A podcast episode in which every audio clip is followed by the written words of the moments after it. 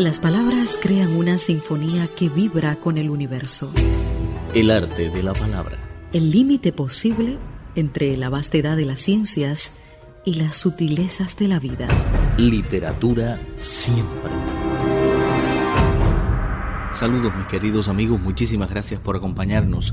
Soy Abel Rosales. El arte de la palabra enlaza continentes, te conecta con el mundo. No es común en nuestro programa recibir mensajes de los oyentes. Aunque la literatura es una de las artes más trascendentes en la historia de la humanidad, el rito cotidiano no nos permite disfrutar de un buen libro y ampliar nuestro universo cultural tanto como quisiéramos. Grata sorpresa la que nos ha dado Javier Sáfora, un amable oyente argentino. Hemos decidido compartir con nuestros seguidores el mensaje de Javier. Nuevamente me pongo en contacto con ustedes esta vez para comentarles que con grato placer estuve escuchando el último programa del arte de la palabra, donde presentaron el libro China, País por Descubrir, Introducción a la Historia, Sociedad y Cultura de China de Jin Po, relata en su mensaje nuestro querido oyente argentino. Y continúa. Fue una gran sorpresa escuchar sobre este gran libro, ya que tuve la posibilidad de conseguirlo hace más de un año en una librería de Buenos Aires. Desde aquel momento lo leí en su totalidad y me ha servido para consultar sobre muchos temas acerca de la historia, sociedad y cultura china. La única diferencia es que el libro que menciona Abel Rosales es editado por la editorial China Intercontinental y el que he conseguido en Buenos Aires fue editado por la editorial popular de España.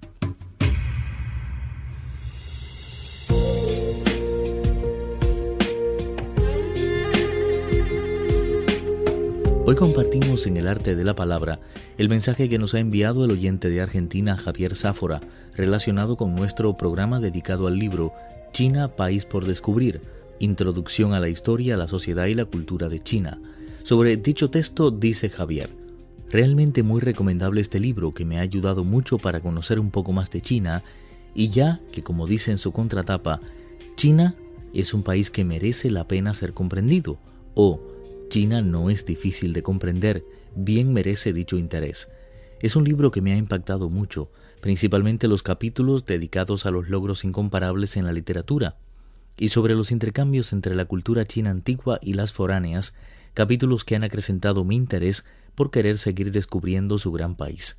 No quiero extenderme con más comentarios acerca de este muy recomendable libro sobre China, pero si es de su interés en próximas oportunidades, les haré comentario acerca de algunos temas muy interesantes que he leído en él. Les adjunto una fotografía que me hice con este maravilloso libro, y esta fotografía la compartimos con nuestros amigos en la web de Radio Internacional de China.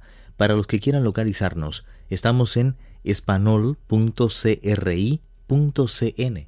Repito, espanol.cri.cn. Coincidimos plenamente con usted, Javier, en lo relacionado al profundo valor de este libro. Es un referente necesario para conocer, acercarse y entender al gigante de Asia. Aprovechamos la ocasión para invitarle a escuchar próximamente detalles del libro La China Emergente, un texto también de alto valor relacionado con China. spa.cri.com.cn Opiniones y sugerencias spa cri.com.cn. El arte de compartir y conocer. Literatura siempre. Muy agradecidos a Javier Sáfora desde Argentina por este mensaje que nos obliga a exigirnos cada vez más en cada una de nuestras producciones. Enciclopedia de la Cultura China del traductor y sinólogo peruano Guillermo Dañino. Ai Chin seudónimo de Chiang Hai-chen 1910-1996, considerado como uno de los más finos poetas de la China moderna, nació en la provincia de Zhejiang.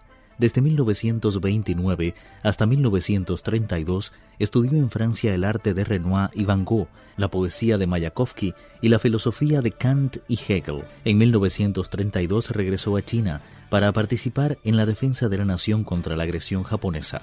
Fue hecho prisionero hasta 1935 por oponerse al Kuomintang. Aquí escribió en 1933 su más importante poema, Ta Yang He Mi Nodriza. Luego se trasladó de ciudad en ciudad por el país como consecuencia de la guerra con el Japón. En 1941 enseñó en la Academia de las Artes Lu Xun y continuó escribiendo poesía. En 1949 llegó a Pekín. Al día siguiente de la fundación de la Nueva China, fue uno de los responsables del Instituto Central de Bellas Artes, luego redactor de la revista Literatura del Pueblo.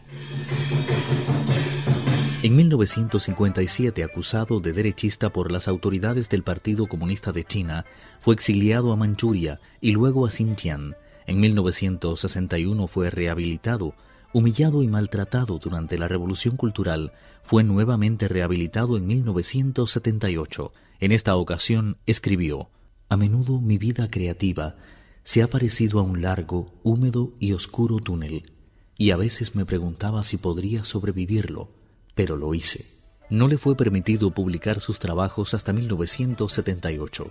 Poemas de tono heroico o melancólico, El Norte, Murió por segunda vez, Frente al Sol, Antifascismo, Desierto, Noticias al Anochecer y La Perforación de la Nieve. A finales de los años 70 escribió poemas largos, profundos y simbólicos, Oda a la Luz y Anfiteatro. Despedida al encuentro del estallido de mil petardos, de la invitación de las trompetas y del rugido de la multitud enardecida, vamos todos al centro de nuestra esperanza, con nuestros ánimos en alto y nuestra marcha ordenada, atravesando en medio del pueblo que nos entrega su confianza y su gloria, pues nuestros corazones solo saben de gloria, sienten tan solo la gloria y solo ansían lograr esta gloria rostro y cuerpo cortados por duros cuchillos, siempre macizos e incólumes, quedan mirando relajados el mar. En 1980, Aetien realizó un segundo viaje a Francia y en 1985 el presidente François Mitterrand le confirió el título de Caballero de las Artes y la Cultura. En este periodo asumió el cargo de vicepresidente de la Asociación de Escritores de China y fue miembro del Comité Permanente de la Asamblea Popular Nacional. Publicó tres poemarios, La canción del retorno, un poema de mil colores y El nenúfar de nieve. Falleció en 1996 dejando poemas líricos y narrativos de tendencia patriótica y universal. Amo esta tierra. Si yo fuera pájaro, cantaría con toda mi alma a esta tierra de vientos y tormentas, al río atormentado de nuestras indignaciones, al infatigable y furioso viento, a la amable aurora surgida de los bosques. Luego me moriría. Mi pincel dormiría bajo la tierra. ¿Por qué mis ojos se cubren de lágrimas? Porque amo a esta tierra profunda, profundamente.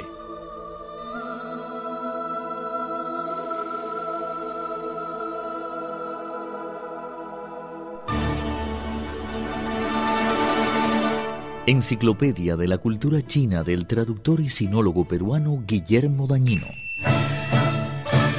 El arte de la palabra. Literatura siempre.